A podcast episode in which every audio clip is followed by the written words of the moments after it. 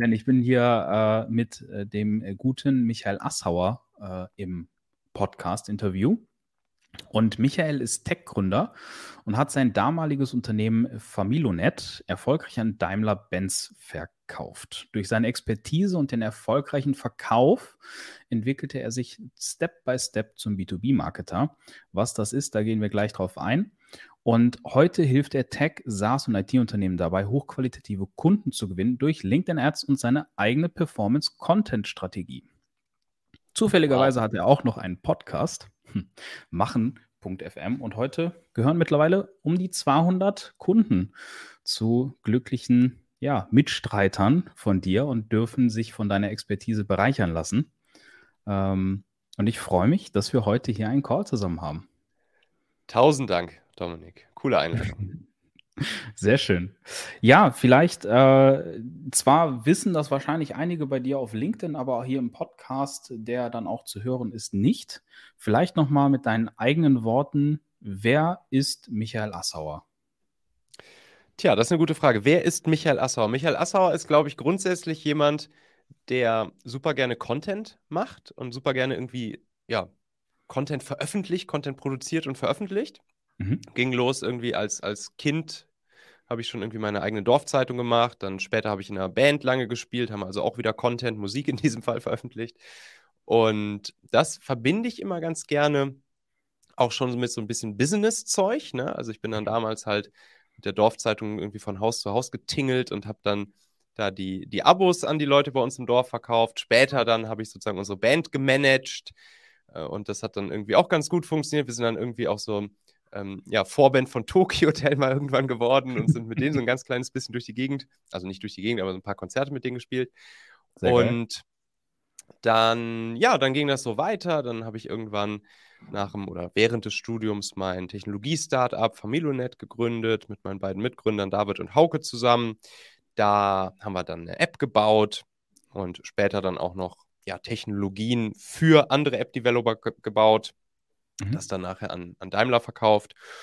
Und ja, jetzt mache ich wieder meine eigenen Babys, habe auch wieder eine Content-Plattform mit machen.fm gegründet, sozusagen vor ein paar Jahren. Ne? Da geht es mhm. viel um ja, jegliche Themen, die Unternehmer, Führungskräfte, Entscheider so interessiert. Natürlich auch sehr viel rund ums Thema Marketing, B2B-Marketing etc verschiedenste Produkte daraus wieder gegründet, Talentmagnet, Performance Recruiting und jetzt das, wo ich jetzt wirklich mich, sagen wir mal, die letzten ja, 12, 18 Monate sehr stark drauf stürze und was mich sehr stark erfüllt, ist echt, ja, anderen IT-Tech-Software-Unternehmen dabei zu helfen, richtig, richtig gutes B2B-Marketing zu machen mhm. und das, ne, wie du schon sagst, eben basierend vor allen Dingen auf dieser Performance-Content-Strategie, also Mix aus LinkedIn Ads mhm. vor allen Dingen, teilweise auch LinkedIn organisch, aber tendenziell eher LinkedIn Ads. Ja. Und das dann eben zu kombinieren mit einem richtig schönen Content-Funnel, um einerseits Zielgruppenbesitz aufzubauen, andererseits dann natürlich auch, ja, möglichst Interessenten dann auch relativ schnell ins persönliche Gespräch zu unseren Kunden wiederum zu führen. Ja, und das mache ich heute dann sehr viel und sehr gerne. Ja, geil. Äh, da direkt einzusteigen, was, was war Familonet? Was, was habt ihr da gemacht? Also was, was konnte man damit tun und warum hat Daimler das gekauft? Hm. Also mit, mit der Familionet-App, da, das war ja so 2011, als wir das Baby gegründet haben. Also die Firma wurde 2012 gegründet, aber das Projekt haben wir so 2011 gestartet. Da war es halt noch was Besonderes, dass man auf seinem Handy seinen Standort mit anderen Leuten teilen konnte. Ne? Also das, was heute relativ normal mhm. ist war halt noch was Besonderes so. Und dann haben wir da im Prinzip so ein mikrosoziales Netzwerk gebaut, mhm. nur für die Familienmitglieder. Also Vater, Mutter, Kinder etc. konnten sich sozusagen in kleinen Gruppen auf dieser Plattform zusammenschließen, so kleinen Circles, ne, Familie mhm. eben, und dann untereinander ihren Standort teilen, konnten auch ihre täglichen Orte anlegen, wie zum Beispiel ne, die Schule, der Arbeitsplatz, was weiß ich, die Location vom Sportverein etc. Dann kann man sich da automatisch ein- und auschecken lassen, wenn man an diesem Ort ankommt oder wenn man wieder verlässt. Und ja, der Use Case war natürlich einerseits so ein bisschen der Sicherheitsgedanke, andererseits aber vor allen Dingen haben Familien das auch genutzt, einfach zur täglichen Organisation ihres Alltags. Ne? Also ist mhm. der Vater schon zu Hause, ist Mutter von der, von der Arbeit losgefahren, ist das Kind gut in der Schule angekommen und so weiter und so fort oder ist das Kind noch beim Sport? Ähm, ja. Wer kommt irgendwie noch am Supermarkt vorbei, kann Milch mitbringen und solche Sachen? Mhm. Und naja, was dann halt passiert ist, dass wir sehr viel Forschung, Entwicklung gemacht haben rund um diese ganzen Location-Features auf dem Handy. Weil, ne, wer sich mal so zehn Jahre zurückerinnert, wird sich noch erinnern, immer dann, wenn man zum Beispiel auf dem Handy seine, sein GPS oder so eingeschaltet hat oder, oder so ein, einfach eine Navigations-App angemacht hat, dann ja. war halt immer ratzfatz der Akku leer, ne? Außer man hat es halt angeschlossen ans, ans Handy, also an, an den Strom. Und ja, und dann haben wir Technologien gebaut, die weltweit dann auch sehr führend waren, wo dann auch ja wirklich Google und Apple dann irgendwann mit uns gepartnert haben und wir auch viel im Silicon Valley unterwegs waren. Und die, die sogenannte Geofencing-Technologie, ähm, so ausgereift entwickelt wurde von uns, dass sie sehr batteriesparsam war. Also wir mhm. haben eine sehr hohe Genauigkeit hinbekommen, eine sehr hohe Zuverlässigkeit und gleichzeitig aber auch eine hohe Batteriesparsamkeit. Wir haben dann schon auch mit so stochastischen Modellen so ein bisschen in Richtung AI, Machine Learning gearbeitet. Mhm. Sprich, wir konnten irgendwann sogar mit einer vergleichsweise hohen Wahrscheinlichkeit voraussagen, wo ein Nutzer in einer Stunde sein wird und mhm. das wiederum ja, führt dann dazu, dass man die Batterie weniger beanspruchen muss. Und ja, dann haben wir schöne Technologien in diesem ganzen Mobile Locating-Bereich gebaut. Das wiederum wurde natürlich dann für andere Unternehmen spannend, wie eben Daimler. Und äh, da dann eben vor allen Dingen so in der Mobility-Sparte, ne? also das, was ja. man so unter Car2Go, MyTaxi etc. pp. kennt, die ja heute alle zu dieser Now-Family gehören. Mhm. Das äh, ja, basiert ja komplett auf Mobile Locating-Technologien auf dem Handy. Und dann war es natürlich nur logisch, sozusagen aus Sicht von so einem Daimler-Konzern, sich dann da auch die Experten für das Thema mit an Bord zu holen. Und das haben sie dann eben mit uns gemacht. Das, das heißt, eigentlich seid ihr der Urvater von Ich brauche kein Auto mehr. Also Car2Go, My Taxi gab es schon vorher und das, ähm, das würde ich mir jetzt auch nicht auf die Fahnen schreiben, dass ich das irgendwie mit, mit sozusagen ins Leben gerufen oder erfunden hätte. Auf gar keinen Fall. Aber, aber wir haben sozusagen dann in der Mobility-Sparte und da dann wiederum in der Subfirma Movil von Daimler haben wir dann mhm. solche Produkte in diese Richtung sozusagen weitergebaut und mitentwickelt und eben mit den schon bestehenden Teams. Wir wurden dann auch in die bestehenden Teams sozusagen integriert und ja. ähm, haben dann da einfach ja mit an vorderster Front diese Produkte eben weitergebaut. Sehr cool. Und dann habt ihr es verkauft und, und was kam dann? Also dann war so, ja, jetzt habe ich es verkauft, geil. Was, was hast du dann gedacht? Was hast du dann gemacht? Und was hat, wie, wie bist du dann dahin gekommen, was du jetzt heute machst? Hm. Ja, was habe ich gedacht, als ich es verkauft habe? Ich habe erstmal gedacht, cool, jetzt, jetzt können wir hier noch, noch mehr Power auf das geben, was uns halt irgendwie Spaß macht und erfüllt, nämlich coole Technologien fürs Handy zu bauen. Mhm. Gleichzeitig habe ich natürlich auch gemerkt, ach guck mal, jetzt bin ich hier in so einem konzernähnlichen Ding gelandet also man muss schon sagen, dass, dass diese Mobility-Sparte von, von Daimler, wo wir da gelandet sind, Mobility Services und dann auch hier Movil und so weiter, ja. dass das zwar zum Daimler-Konzern gehört, aber schon vergleichsweise ja, agil und, und, und, und fortschrittlich und modern und so weiter von der Arbeitsweise ist, dass man da jetzt nicht in so einem, so, so einem verstaubten alten Daimler-Konzern landet, wie man sich das vielleicht so vorstellen mag oder so. Nichtsdestotrotz ist es schon natürlich ja, ein anderer Schnack gewesen von unserem Team aus dem Hamburger Schanzenviertel mit, mit, mit einem Office und irgendwie ja zu Höchstzeiten 20, 30 Leuten. Dann auf einmal in so einer Subfirma von Daimler zu landen, wo dann eben über den gesamten Globus verteilt irgendwie, ich glaube, 350 Leute oder so waren. Und dann natürlich damit wiederum auch zu dem Gesamtkonzern dazu zu hören, war schon ganz lustig. Mhm. Dann haben wir direkt so in, der, in, der, in unserer ersten Woche das Erste, was du dann machst, wenn du da in so einen Konzern integriert wirst, war dann als allererstes erstmal die Compliance-Schulung. genau, dann gab es als erstes natürlich die Compliance-Schulung. Und ja, die, gehört darf, halt dazu. Ich darf nicht mehr alle privaten Passwörter auf meinem Computer haben. Warum bin ich denn jetzt nicht mehr der? genau, genau, genau. Ja, ja. Oder ja, sehr, darf, sehr geil. Ich darf, nicht mehr, ich darf nicht mehr annehmen, wenn mir irgendwann ein Drink ausgeben will oder solche Sachen. ähm, ja, und dann haben wir da, also du wirst dann in der Regel läuft das so, dass du als Gründer verpflichtet wirst für eine gewisse Zeit lang, wenn dich so ein, ja. anderes, ein anderer Laden übernimmt, weil die natürlich dann auch noch von deiner ja, Expertise und so weiter äh, profitieren möchten, logischerweise. Und dann, nach so circa zweieinhalb Jährchen, ging dann auch so langsam meine, meine Zeit dort vorbei. Und ne, ja, einmal Unternehmer, immer Unternehmer. Also ich wäre jetzt nicht alt geworden in so einem Konzern. War eine coole Zeit, viel gelernt, tolle Menschen da kennengelernt. Aber ja, dann fängst du halt irgendwann wieder an, dein eigenes Baby zu machen. Und ja, so ging es dann los. Ne? Und dann ging es erst los mit, mit meiner Content-Plattform, die ich dann, das, was man jetzt eben unter machen.fm findet. Also mhm. eigentlich habe ich mit einem Podcast gestartet. Ähm, mein Machen-Podcast, den man da unter anderem auch findet, der jetzt irgendwie schon bei, boah, ich glaube, knapp 700 Folgen oder so ist. Und da äh, ja, ging es vor allen Dingen am Anfang sehr viel ums Thema Mitarbeiter finden, führen und binden, weil mhm. das halt einerseits so ein, ja, so ein Pain war, den wir aus der Startup-Zeit kannten und ich dann gemerkt habe, ey, Konzern ist das ja genau dasselbe. Und dann habe ich, hab ich halt sehr viel Content. Nur besser bezahlt. Ja, nur besser bezahlt, aber trotzdem findest du keine Leute. Ja. Und ähm, naja, und dann habe ich halt sehr viel Content rund um dieses Thema rausgehauen.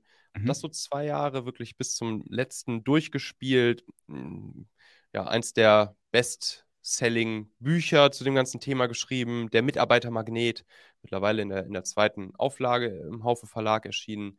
Ähm, habe eben mein Online-Magazin, meinen Podcast dazu gemacht, ein E-Book dazu rausgebracht, so als, als Lead-Magnet im Prinzip, was sich irgendwie mittlerweile ja. so 60.000 Leute runtergeladen haben ähm, und so weiter und so fort. Mhm. Und ja, Performance Recruiting, Talentmagnet gegründet, ne? Ähm, um, um, dieses Unternehmen sozusagen dann auch wieder ausgegründet, was, was jetzt weiterhin äh, so ähnlich, wie wir es gegründet haben, in, in Hamburg fortgeführt wird. Mhm. Und ja, und dann habe ich irgendwann gedacht, ja, Mitarbeiter finden, führen, binden Thema ist dann auch irgendwann durchgespielt und Marketing-Thema hat natürlich da auch schon immer eine Rolle für mich gespielt, weil natürlich musste das alles auch vermarktet werden. Ja. Und dann ja, kamen halt auch immer mehr auf mich zu, die mich gefragt haben, ey Michael, wie vermarktest du denn eigentlich deine ganzen B2B-Businesses so?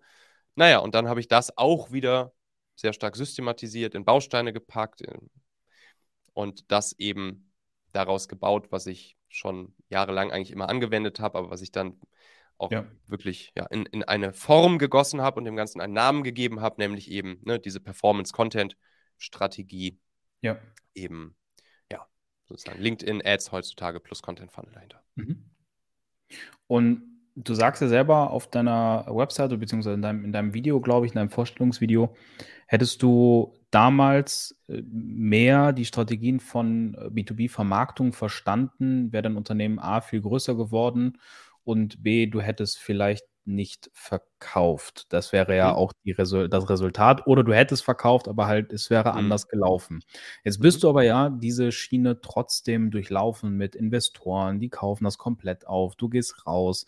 Mhm. Und gleichzeitig hilfst du der gleichen Branche jetzt, wo du selber mhm. früher drin warst, mhm. in der Vermarktung. Mhm. Was für Learnings konntest du daraus ziehen und wie fließt das heute in die Vermarktung ein? Mhm. Ja, also diese, diese Aussage, dass ich damals mal besser mehr von B2B-Marketing gewusst hätte, Mhm. Das bezieht sich vor allen Dingen auf die, auf die Familonet-Zeit und den B2B-Zweig, den wir daraus gegründet haben. Denn mhm. diese Technologie, die wir halt für unsere App gebaut haben, haben wir dann eben extrahiert und auch anderen Unternehmen sozusagen in der B2B-Vermarktung angeboten. Und ja, wenn ich da jetzt von heute so drauf blicke, sehe ich halt, dass wir es eigentlich gar nicht geschissen bekommen haben, da äh, gutes, gutes Marketing irgendwie zu machen. Also wir, ich sag mal so, natürlich unser Laden war, war dann auch der B2B-Zweig und so, das, das war profitabel und das war auch cool. Aber da hätte man jetzt sozusagen mit, de, mit dem Blick von heute, mit dem Marketingblick von heute, hätte man da noch so, so, so, so, so viel mehr draus machen können. Und das habe ich dann alles erst danach wirklich gelernt als mhm. ich dann während dieser Daimler-Zeit halt anfing, mich in die ganzen Marketing-Hacks wirklich so reinzufuchsen. Ne? Und, mhm. und, und habe dann natürlich auch hier in der, in der ganzen Online-Marketer-Szene und so weiter mich umgeguckt und, und sehr viel von den Methodiken und Kniffen und Tipps und Tricks und Hacks und so weiter einfach gelernt, ausprobiert, mir abgeguckt, weiterentwickelt und das dann eben mit der Zeit, weil da ist natürlich sehr viel B2C-Marketing dabei oder ne, so diese ganze Coaches, Trainer, Berater-Szene und so weiter. Mhm. Das kann man eins zu eins häufig nicht auf ein sozusagen klassischeres B2B-Geschäft anwenden, wenn es jetzt zum Beispiel wirklich so kleine mittelständische Technologie, Software, IT-Unternehmen sind oder auch Beratungen. Mhm. Aber man kann sich die Psychologie dahinter halt sehr geil zunutze machen, weil am Ende sind es halt auch immer nur Menschen. Ne? Ist eigentlich egal, welche Zielgruppe man hat.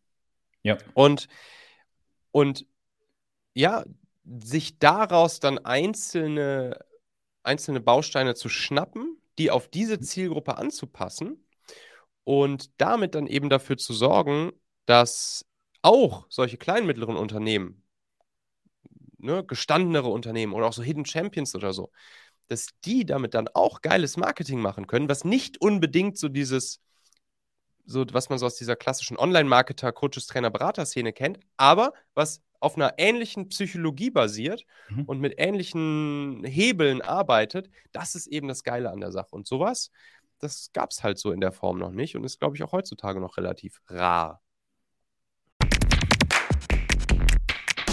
Meine lieben Podcast-Hörer, wenn dir gefällt, was du hier regelmäßig hörst, dann würde ich dir empfehlen, auch hin und wieder mal in meinem YouTube-Kanal vorbeizuschauen. Dort bekommst du dann nämlich solchen Content hier nur eben zusätzlich noch auf der Bildspur. Ich zeige ja immer viele Praxisbeispiele, Erklärgrafiken und Vorlagen, die du sofort für euch anwenden kannst.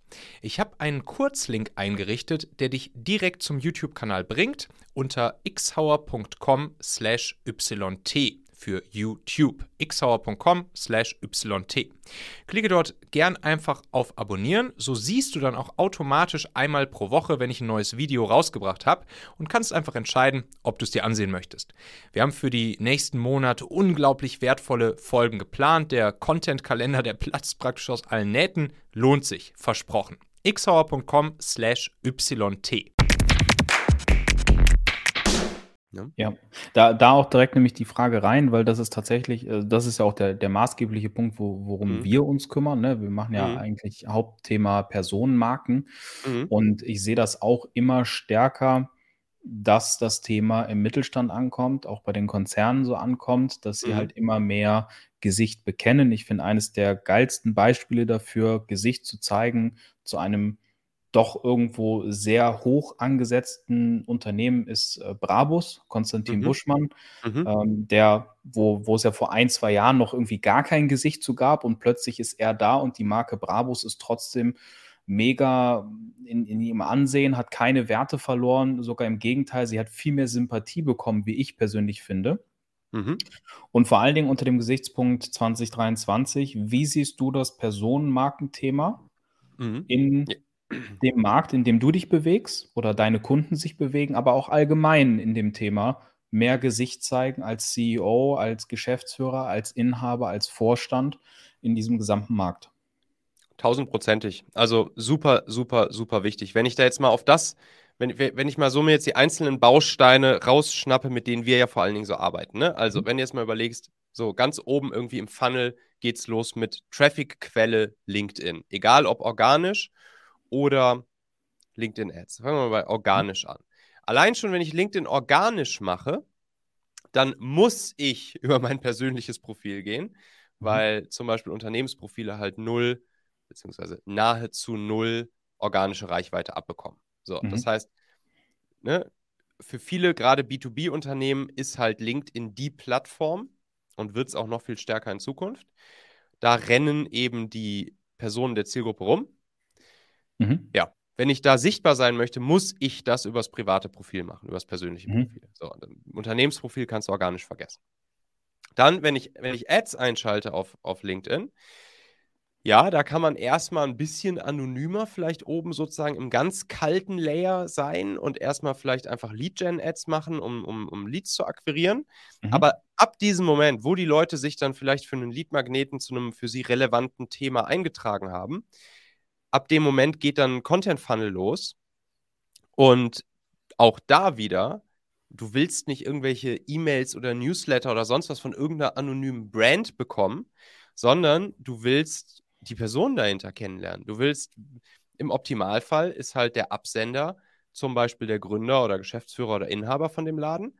Und dann kriegst du halt zum Beispiel auch hier wieder geilen, wertvollen, hilfreichen, nützlichen Content. Und jetzt kommst, dieser Content darf nicht nur inhaltlich nützlich sein, also was mhm. sozusagen die Fachexpertise angeht, sondern auch ein Stück weit zum Beispiel unterhaltsam sein und auch Emotionen wecken und auch mal hinter die Kulissen blicken lassen. Und das geht natürlich wiederum auch nur, wenn man eben Menschen zeigt. Ne? Und ja, im Optimalfall ist es dann genau so. Ne? Ich meine, hier, hier der, der Trigema-Kollege ist ja eigentlich auch immer ein schönes Beispiel dafür. Ja. Und, und, und, und dann hast du, oder Elon Musk natürlich, krasses Beispiel dafür.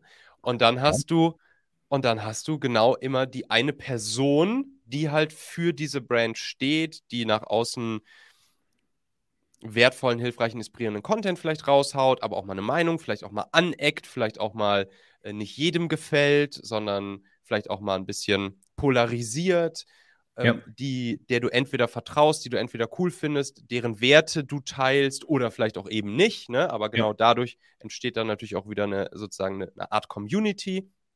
Und ja, dementsprechend, also, und, und wenn man dann in tiefere, tiefere Layer sozusagen von so einem Funnel reingeht und jetzt sich nicht nur den Content die Content-Serie anschaut, sondern zum Beispiel auch, wenn man dann wieder im Retargeting auch wieder Ads macht oder so, ne, dann ist es natürlich super geil, da auch zum Beispiel schönen Video-Content oder weiteren Educational Content, gerne auch mal unterhaltsamen Content, dann auch von einer Person und dann eben nicht mehr von der Brand oder vom Unternehmen, äh, vom anonymen Unternehmen zu zeigen. Und ja, tausendprozentig, also da kommst du nicht drum herum. Ja, du hast gerade einen wichtigen Punkt genannt, und zwar Thema ähm, Polarisierung, Meinung, Anecken, ja, in, einer gewissen, in einem gewissen Bereich. Marke für mich ist irgendwo anecken, weil damit grenzt sie sich auch ab.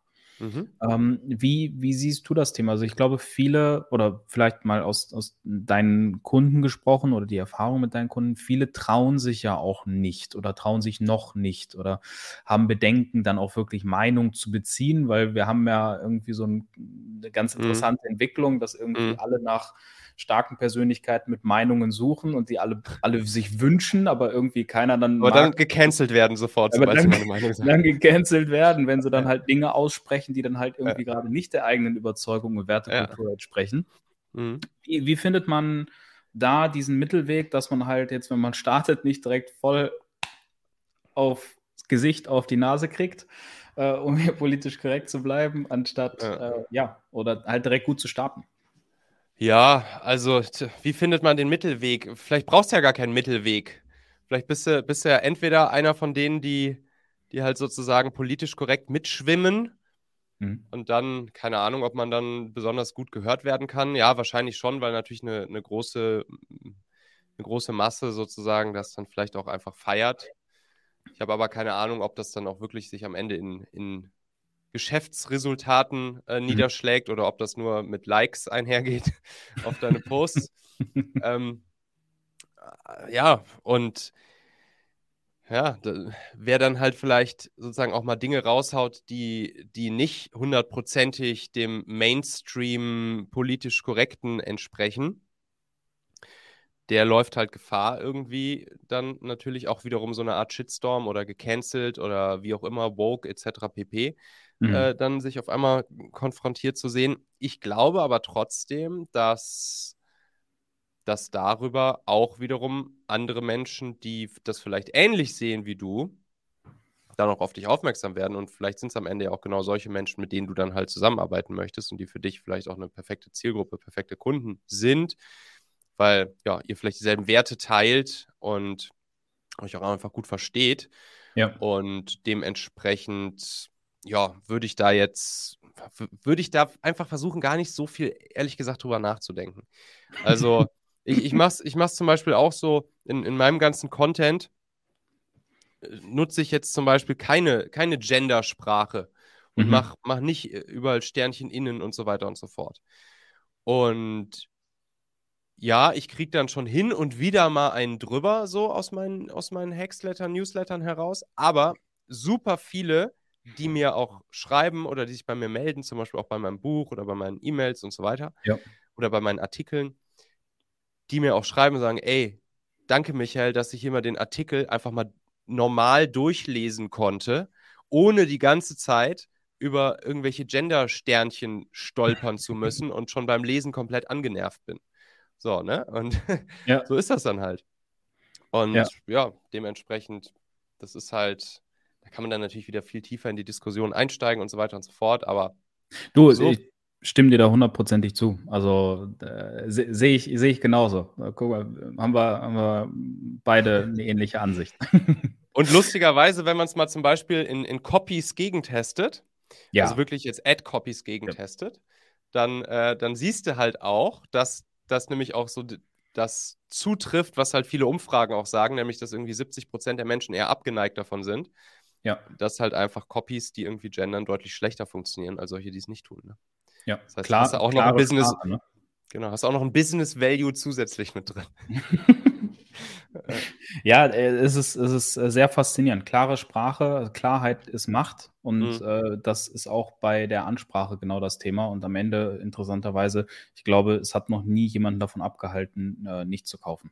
Ja, das ähm, eher andersrum, ne? Eher, eher, andersrum. Eher, eher, andersrum, korrekt. Genau. Ja. Ähm, du hast da gerade einen Punkt angesprochen mit äh, von, von Likes äh, kann ich mir nichts kaufen. Ne? Also wir, wir haben auch in der Betreuung äh, ein sehr großes äh, TikTok-Brand, äh, Teaching Finance, und bei denen haben wir auch gesagt, ja geil, richtig viel Reichweite, aber von, von Likes konntest du dir noch nie was kaufen, außer du promotest halt Marken.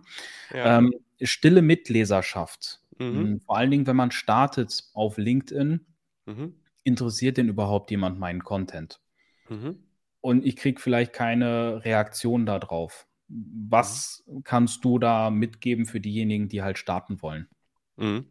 Also grundsätzlich ist LinkedIn ja neben TikTok eine der beiden Plattformen, wo man noch sozusagen eine sehr schöne organische Reichweite for free hinbekommen kann. Ne? Mhm. Das, was irgendwie vielleicht vor, weiß ich nicht, fünf bis sieben Jahren vor, bei Facebook, Insta noch normal war, hast du halt jetzt ja tendenziell auf, auf äh, LinkedIn und TikTok. So. Ja. Und dementsprechend dürfen wir natürlich auch versuchen, genau diese Möglichkeit mitzunehmen und solchen Content zu machen der dann auch eben den Algorithmus schön anheizt und dann eben auch uns eine schöne organische Reichweite beschert. So, und jetzt ist natürlich klar, im Optimalfall sollten dann die, was durchaus möglich ist, die, die paar Tausende von Leuten, die so einen Post dann von mir sehen, sollten natürlich möglichst auch in Richtung meiner Zielgruppe sein und nicht einfach irgendwelche Leute sein. Mhm. Und ganz einfacher, einfach mal so ein paar Schritte rausgehauen, die man, die man sozusagen ganz am Anfang gehen kann, um genau das hinzukriegen, nämlich erstens dafür zu sorgen, dass möglichst viele aus der eigenen Zielgruppe deinen Content sehen, plus dass die dann auch anfangen, optimalerweise ein bisschen zu engagen, also zu liken oder zu kommentieren. Oder was auch schon bei LinkedIn zählt, ist die sogenannte Dwell-Time, also wie lange Leute einfach nur auf deinem Post bleiben und sich den zum Beispiel durchlesen, selbst wenn mhm. sie dann nicht liken oder kommentieren. Das sorgt auch schon dafür, dass der Algorithmus weiter angeheizt wird. Mhm. Und ja, da kann man einfach hingehen und zum Beispiel, was man machen kann, ist, ist pro Tag, sagen wir mal, 20 20 Leute aus der eigenen Zielgruppe hinzufügen ne, bei, bei LinkedIn. Auch mhm. gerne immer mit einer kurzen Message dabei, nicht einfach nur auf Hinzufügen klicken, sondern einfach sagen, hey, Dominik, liebe Grüße aus Wien, dein Michael, jetzt auch nicht ne, Pushy oder Sales, sondern erstmal einfach mhm. zack hinzufügen. Nette, nette kleine, kleine Nachricht dazu. Viele antworten dann halt schon und in dem Moment steigt sozusagen der, der Relevance-Score gegenseitig. Das heißt, dann ist die Wahrscheinlichkeit höher, dass diese Person auch deine nächsten Posts sehen wird und du ihre. Mhm. Jetzt kannst du zum Beispiel dann, wenn du dann siehst, wenn du dann in dein, durch deinen Feed scrollst und da sind halt Leute zum Beispiel aus deiner Zielgruppe oder auch solche, die Zugang zu deiner Zielgruppe haben, die Multiplikatoren sind für dich, die haben was gepostet, dann fängst du einfach schon mal an, ein bisschen zu engagen, gibst mal einen wertvollen Kommentar dazu, likest das Ding und so weiter. Mhm. Dadurch wirst du natürlich bei diesen Leuten einerseits sichtbar plus dass auch deren Publikum wiederum dich sieht, ne? weil du halt darunter ja kommentiert hast. Mhm. Und dann setzt natürlich auch mit der Zeit vielleicht so ein bisschen Reziprozität ein. Das heißt, die werden wiederum irgendwann was von dir sehen, finden das dann vielleicht auch interessant, hilfreich, nützlich, spannend, kommentierenswert, setzen so vielleicht mindestens mal ein Like oder vielleicht auch sogar einen Kommentar dazu. Mhm. Das wiederum führt dazu, dass die Leute dann auch oder dass, dass der Post dann vom Algorithmus auch wieder noch mehr Leuten angezeigt wird, aus der Richtung deiner, deiner, deiner Zielgruppe. Und ja, und so, ne, also indem man einfach erstens die richtigen Leute hinzufügt, zweitens dann auch einfach selbst anfängt zu engagieren, damit sichtbar wird, schon mal erstmal gibt, ne? Surf-First-Prinzip. Mhm. Und dann natürlich auch geilen Content postet, der zum, zum, äh, zum, zum Engagen auch irgendwie motiviert und einlädt und jetzt nicht nur rein Promo-Content postet, sondern ja, auch hier wieder wertvoller, nützlicher, hilfreicher, inspirierender, gerne auch mal unterhaltsamer Content. Dann kriegt man es auch hin, dass man sozusagen damit seine, seine organische Reichweite auch dann schön nutzen kann. Und dann eben das, was es jetzt eben noch bei LinkedIn gibt, nämlich diese, diese organische Sichtbarkeit dann auch wirklich schön für sich, für sich nutzen kann. Ich habe da übrigens, ich habe da so ein, so ein kleines Freebie, also wo es wirklich so Posting-Rezepte gibt, die man sich mhm. runterladen kann. Sehr geil. Ähm, machen.fm, ich check mal eben, machen.fm slash LinkedIn minus Rezepte. LinkedIn minus Rezepte mal eben. Jo, das ist die richtige Seite. Da könnt ihr euch einfach diese Posting-Rezepte runterladen. Perfekt. Und werden wir das, auf jeden Fall auch in den Shownotes packen. Genau, und das ist dann so ein, so ein Content, den man, da kann man einfach so malen nach Zahlen, Lego-Bausteinmäßig, sich so Posts zusammenbauen. Mhm. Und das wäre dann zum Beispiel so ein Content, der dann halt auch engaging ist, ne? Ja. Und den man zum Beispiel nutzen kann. Ja. Sehr cool. Also Grundsatz im Endeffekt, wenn ich möchte, dass bei mir interagiert wird, muss ich selber auch vom stillen Leser zum Interaktion äh, wechseln. Genau, plus die richtigen Leute regelmäßig hinzufügen, plus dann natürlich auch solchen Content posten, der auch einfach, ja, Surf-First-Prinzip macht, der gibt und zum Engagen anregt. Ja, sehr cool. Vielleicht eine letzte Aussicht 2023, ähm, so allgegenwärtig, Krise mhm. überall, hier und da und vor und mhm. zurück mhm. und alles ganz schlimm. Ja. Ähm, Marketingbudgets werden zurückgefahren. Was bedeutet das für diejenigen, die trotzdem sagen, ich bin dabei? Ja, ist natürlich geil für die, ne? Weil, äh, ja?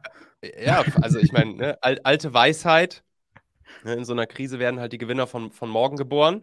Ja. Oder kaufen, wenn das Blut in den Straßen fließt. genau. Ja, wir hoffen, dass kein Blut fließt, aber wer weiß, was die nächsten Jahre noch so passiert. Definitiv. Und ja, dementsprechend ist es natürlich, es gibt halt die, die jetzt irgendwie den, den, den Schwanz einziehen und irgendwie, ja, warum auch immer, jetzt irgendwie zurückfahren. Ja. Und es gibt halt die, die sagen, okay, alles klar, in so einer Krise ist halt auch eine massive Chance. Und jetzt erst recht. Jetzt erst recht. Und dann haben die ja jetzt auch noch einen krassen Vorteil, dadurch, dass irgendwie, wenn, wenn, zum Beispiel Werbebudgets runtergefahren werden, die, die Konkurrenz sozusagen um die Werbeplätze in den Feeds geringer ist, dadurch die, die CPMs, die CPCs sinken, etc. Also, ne, das ist dann wieder irgendwie eine, eine krasse self-fulfilling prophecy, dass die Leute, die sagen, nee, komm, jetzt erst recht, jetzt wird erst recht geballert, dass die dann auch sozusagen noch davon profitieren, dass halt viele irgendwie anfangen, ja, wirklich Schiss zu kriegen, abzuwarten, sich zurückzuziehen und, und, und ja, und beide damit praktisch ihre Spirale verstärken. Die einen ihre positive Spirale mhm. und die anderen eben ihre negative Spirale. Und ähm, ja, das ist, glaube ich, sich ja, wertvoll mal vor Augen zu führen. Ja, jetzt äh, sehe ich genauso. Also wir sagen das bei unseren Kunden, die wir auch betreuen, äh, jetzt ist die Zeit, um sich Marktanteile zu sichern. Ne? Also ja. jetzt ist definitiv der ja. Zeitpunkt, um Vollgas rauszugehen, weil eine gesellschaftliche Krise oder Krise im wirtschaftlichen Segment äh, bringt ja auch immer eine Unsicherheit. Mhm. Und was signalisiert man, wenn man halt in dem Segment dann in einer Krise, wo alle unsicher sind, wirklich mit Volldampf weiter vorausgeht? Man signalisiert Sicherheit. Ja. Und was wünscht man sich in unsicheren Zeiten? Sicherheit. Also man kann eigentlich nur gewinnen, indem man halt nach vorne prescht, vor allen Dingen im Marketing, im Sales, im weiteren Ausbau. Natürlich sollte man keine sinnlosen Risiken eingehen, ja, aber gleichzeitig, jetzt erst recht, ist ein richtig guter Grundsatz, da äh, Vollgas zu geben. Ja, ja, auf jeden Fall. Also das ist, das ist schon krass, was, wie man den Effekt dann auch merkt, wenn man dann auch anfängt zu investieren und dann auf einmal so in Richtung der Omnipräsenz kommt, auf einmal sichtbar wird, bei einem großen Teil der Zielgruppe und so weiter, wie, was das auf einmal so für, für sich selbst verstärkende Effekte mit sich bringt, das ist echt ja. immer wieder super, super krass zu beobachten. Ja. Mhm. Wie, wie siehst du das? Also, mein LinkedIn sehe ich auch als riesengroßen Punkt, der immer noch überhaupt, also so, so, so eine grüne Wiese immerhin, war immer noch Mhm. weiterhin in Deutschland Mhm. äh, und im Dachraum allgemein. Mhm. Mm, Als einziges Medium oder sagst du, für den perfekten B2B-Marketing-Funnel braucht es irgendwo dann auch Retargeting im Google Display-Bereich und einen Podcast als Beispiel? Mhm. Also, das sind Beispiel, zum Beispiel so ein Learning bei uns, wenn wir aus dem Personenmarkenbereich Leute haben, die sich auf B2B fokussieren. Mhm. Da ist auch wirklich dieses Thema Podcast immer wieder ein Funnel-Touchpoint, der einen extremen Hebel geben kann, selbst wenn es ja, letztens ein Kunde der sagte, ja, ich hatte bei meinen ersten Veröffentlichungen nur 3000 Downloads. Ja, 3000 Downloads. Deine, Ziel, deine. Zielgruppe sind Geschäftsführer und Inhaber von mittelständischen Unternehmen. So, wenn das 3000 Inhaber von Unternehmen waren, dann. Prost Mahlzeit, Attacke. Ne? So. Also auch da so dieses Thema Verhältnismäßigkeit Zahlen. Aber wie siehst du das? Äh, Full Funnel, sprich Multi-Touchpoints oder eine Sache voll fokussiert? Ja, also Content ist natürlich krass, ne? Also wenn, wenn die Leute deinen dein Podcast hören oder deinen YouTube-Channel sehen, dann ist das natürlich eine der stärksten, eine der stärksten Kanäle, die man halt so haben kann, ne? Dann, man weiß wahrscheinlich selbst, dann kommen die Leute zu dir ins Gespräch, kennen dich, vertrauen dir, wissen, was, du- wie du ihnen helfen kannst und so weiter und so fort. Und dann ist es mehr oder weniger eine Art Bestellannahme.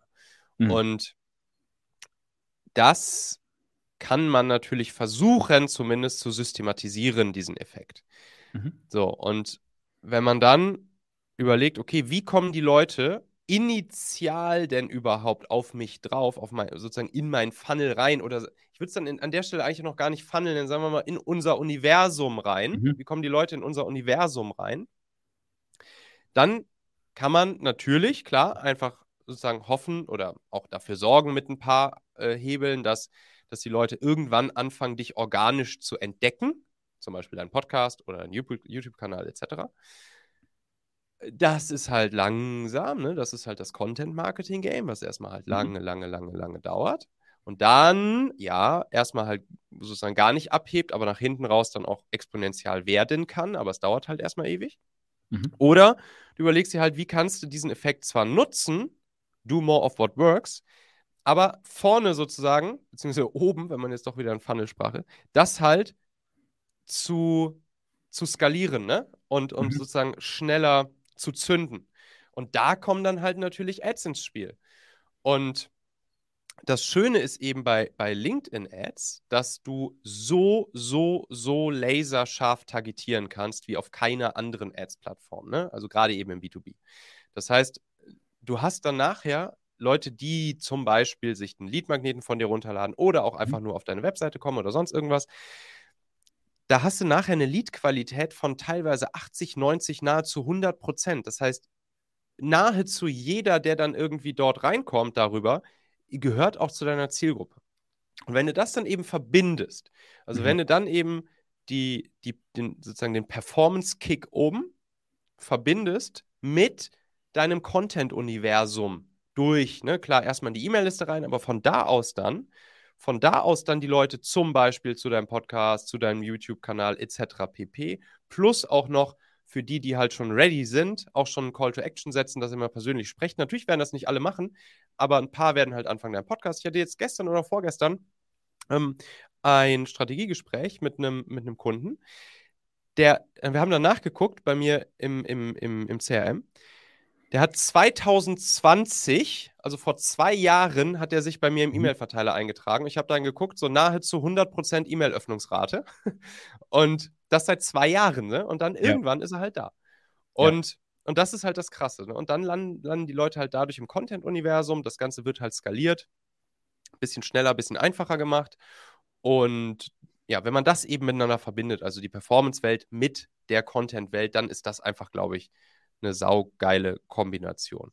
Und nochmal, um deine Frage noch abschließend zu beantworten, nur LinkedIn-Ads oder auch andere. Was sich halt super geil eignet, ist dann natürlich auch im, im Retargeting zum Beispiel auf Google Display oder so zu, zu setzen, ne?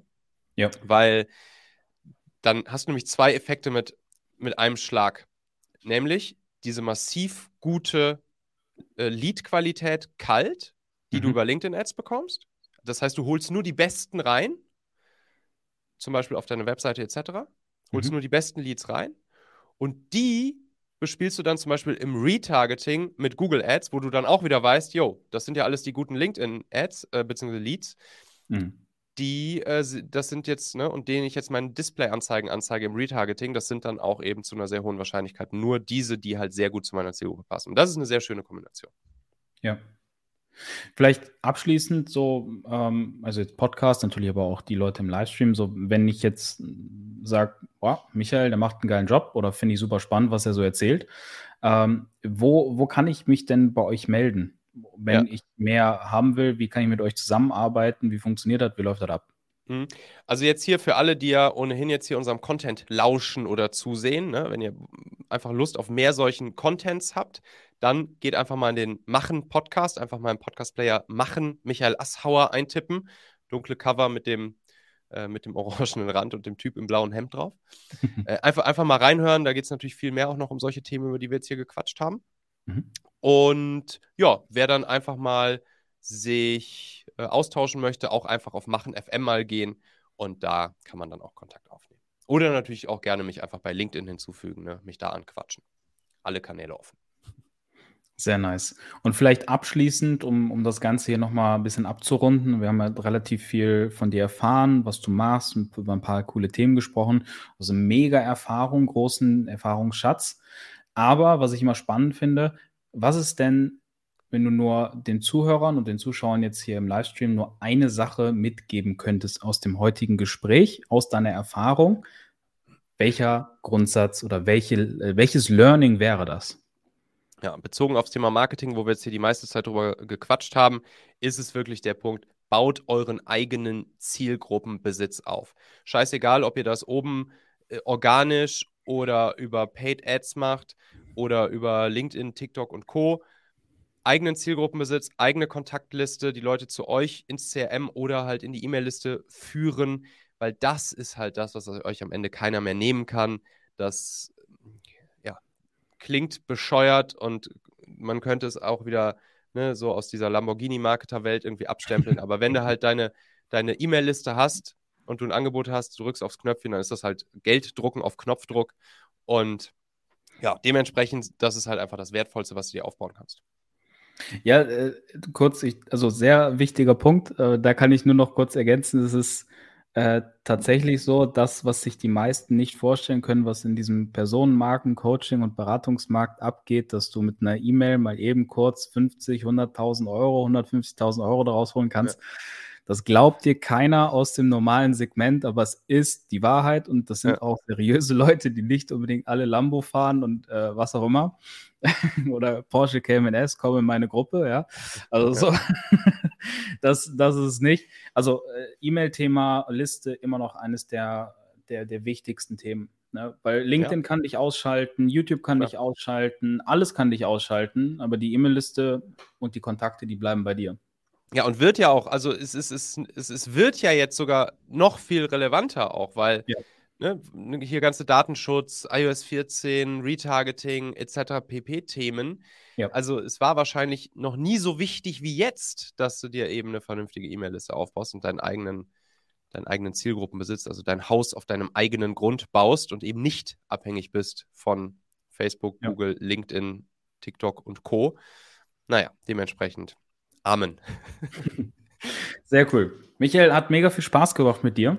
Äh, unsere Danke Zeit gleichfalls, Dominik. glaube ich, so langsam äh, abgelaufen. Ja? Zumindest für dieses Gespräch. äh, und ja, ich bedanke mich für alle, die beim Livestream mit dabei waren, alle Podcast-Zuhörer und äh, sage bis zum nächsten Mal. Und Michael, das letzte Wort von dir.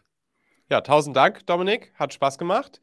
Und ich würde die Folge hier gerne auch bei mir ausspielen. Sag doch noch mal kurz, wo man deinen Podcast, beziehungsweise wie er heißt, wo man ihn findet, wissen, glaube ich, die meisten, äh, wie er heißt. Genau, das äh, ist der Sales Power Experten Talk. Und äh, darum geht es. Äh, wir interviewen Experten zu ihrem Bereich und äh, geben dadurch eine Plattform, um auch nochmal persönlicherer Ebene die Leute kennenzulernen und nicht nur äh, ja, in dem Format, wo sie über sich selbst erzählen, sondern wo sie auch mal gefragt werden, was sie denn machen. Und äh, ganz einfach, entweder unter salespower.io gibt es oben dann den äh, Experten-Talk oder einfach bei den bekannten Plattformen Sales Power Experten Talk eingeben und dann findet ihr den. Cool. Tausend Dank, Dominik. Danke auch. Ciao, ciao.